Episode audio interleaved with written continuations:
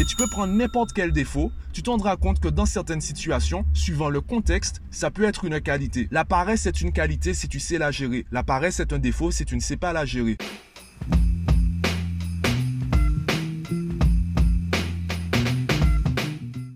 Aujourd'hui je suis inspiré. Aujourd'hui je voudrais t'expliquer pourquoi les défauts n'existent pas. Surtout les défauts dans notre conception du mot. Alors oui, je t'entends déjà me dire, Mathieu, tu avais bien commencé tes podcasts. Qu'est-ce que tu nous fais aujourd'hui? De quoi tu vas parler? Mais c'est quoi ça? C'est quoi ce sujet? Bien sûr que les défauts existent. Moi-même j'ai tel ou tel défaut. Je connais des personnes qui ont tel ou tel défaut. D'ailleurs, quand j'écoute tes podcasts, je pense que tu as tel ou tel défaut. Eh bien, j'ai envie de te dire, arrête-toi. Arrête-toi tout de suite quand tu as tort. Déjà, le problème du mot défaut, dans la définition du dictionnaire, c'est qu'il y a le mot imperfection. Ça veut dire que tu pars du principe que tu as des imperfections. La seule imperfection qui existe, le seul défaut dont on pourrait admettre l'existence, c'est l'ignorance de soi, que tu te connaisses pas toi-même. Tu connais cette phrase, elle a traversé les siècles. Connais-toi toi-même. C'est normal qu'elle ait traversé des siècles puisqu'elle est vraiment lourde de sens. On dit même que l'illumination arrive, la paix intérieure arrive quand tu te connais toi-même, quand tu es en osmose, en parfaite harmonie avec euh, ta propre personnalité, avec toi-même, avec ton âme. Et c'est tout à fait logique, c'est tout à fait cohérent de le penser.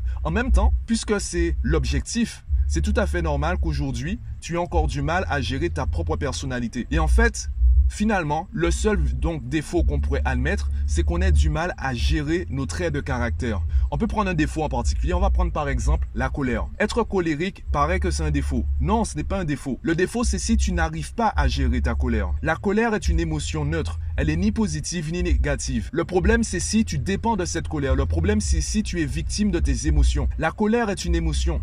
Être en colère, c'est une réaction émotionnelle. Et la réaction émotionnelle, elle dépend de ton conditionnement. Et ton conditionnement, c'est le programme mental que ton entourage et que ta personnalité a construit au fil des années. Ce fameux rêve personnel dont on parle dans les livres, euh, dont, on, parle les Toltec d'ailleurs. Ta réaction émotionnelle te dit, enfin du moins ton programme mental te dit, dans cette situation, il faut que tu sois en colère. Si tu ne sais pas gérer ta colère, tu risques de dire des choses euh, que tu n'as pas forcément envie de dire. Tu risques de faire des choses que tu n'as pas forcément envie de faire parce que tu n'arrives pas à gérer cette colère. Et ça paraît contradictoire, paradoxal pour certaines personnes. La meilleure façon d'apprendre à gérer sa colère, c'est de se lancer par exemple dans les arts martiaux. Pour certaines personnes, plus ils apprennent à se battre, moins ils ont envie de se battre. Et je dis certaines personnes, mais à la base, c'est la majorité des gens. Plus tu apprends à te battre, moins tu as envie de te battre. Car tu te rends compte de toute l'énergie que tu dépenses quand tu te bats. Tu te rends compte que ça vaut pas le coup. Tu te rends compte que le meilleur combat, c'est celui qu'on évite car tu as appris à gérer l'émotion. Tu as appris à changer ton programme mental, à changer ton conditionnement et tu as vu la situation d'une manière différente. Tu as changé ta gestion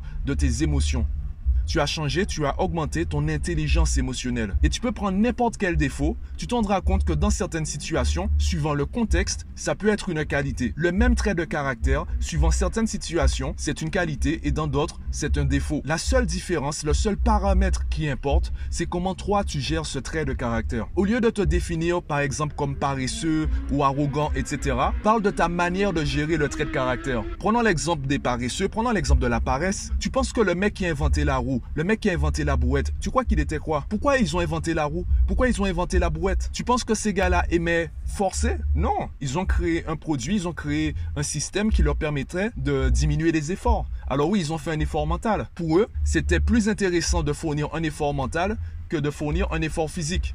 Donc, ils ont évalué, ils ont fait leur petite balance mentale. Ils se sont rendu compte qu'il valait mieux investir de l'énergie dans un effort mental que dans un effort physique. Donc, pour eux, c'était gagnant de forcer mentalement, de créer quelque chose de nouveau. Et généralement, les paresseux, généralement. Je pense que c'est la définition qu'on a tous. Quelqu'un de paresseux, c'est quelqu'un qui évite les efforts. Donc, s'ils ont préféré fournir un effort mental plutôt un effort physique, eux, l'effort physique était plus important, c'est qu'ils ont fui l'effort physique. Donc, on peut estimer qu'ils sont paresseux. Est-ce que pour autant, c'est un défaut? Non. Dans ce cas-là, c'est une qualité. La différence, c'est quoi? C'est la manière dont ils ont géré leur trait de caractère, la manière dont ils ont géré leur paresse. Finalement, les traits de caractère ne sont ni des qualités ni des défauts. La différence, c'est trois. La différence, c'est comment tu gères ça. Je t'ai fait plusieurs podcasts sur le stress et je vais revenir dessus quand c'est là où c'est le plus explicite. On parle de plus en plus des personnes stressées. On parle de plus en plus du problème de notre société avec le stress. Du problème de l'implication des conséquences du stress sur notre société. Le problème n'est pas le stress, car le stress fait partie de notre instinct de survie. Le problème, c'est la manière dont on gère le stress. J'ai même envie de dire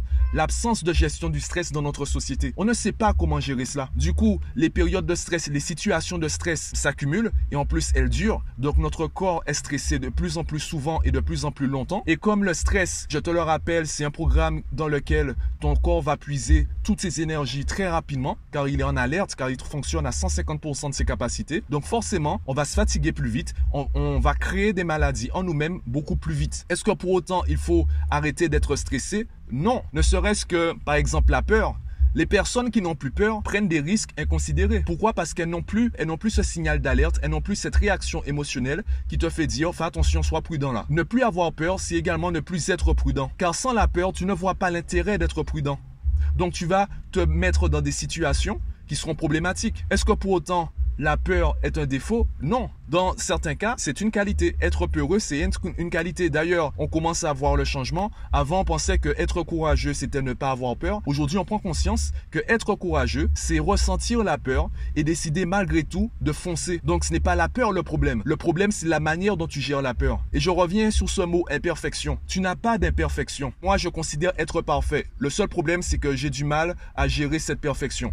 Alors quand je dis être parfait, je me considère pas supérieur à toi. Je pense qu'on est tous parfaits. Tu n'as pas besoin de changer. Tu as juste besoin d'apprendre à gérer les outils que tu as déjà. Je reprends cette métaphore du cerveau et de la caisse à outils. Tu as tous les outils disponibles. Tu as tous les outils dont tu as besoin. Le problème, c'est que tu ne sais pas forcément les gérer. Le problème, c'est que tu ne connais pas, tu ne maîtrises pas tous tes outils. Et il vaut mieux avoir un ouvrier avec un seul outil qui le manie à la perfection qu'un ouvrier avec énormément d'outils et qui ne sait en gérer aucun. Alors évidemment, la perfection, ce serait d'avoir un ouvrier qui a énormément d'outils et qui maîtrise tous les outils. Simplement, avant de commencer par 1000 outils, il faut commencer par un outil. Apprends déjà à maîtriser un outil. Apprends déjà à maîtriser un trait de caractère. Ce fameux trait de caractère que tu considères comme un défaut, apprends à le gérer. Après, passe au deuxième, ensuite au troisième. On dit qu'une fois n'est pas coutume. Par contre, toutes les coutumes commencent par une fois. Commence avec un pas puis deux, puis trois. Apprends à te gérer, apprends à gérer tes émotions, apprends à gérer tes traits de caractère et tu verras que ce ne seront plus des défauts. Donc arrête de parler de qualité et de défauts. Parle plutôt de ce que tu sais de toi et de comment tu le gères. La paresse est une qualité si tu sais la gérer. La paresse est un défaut si tu ne sais pas la gérer. Voilà pourquoi je dis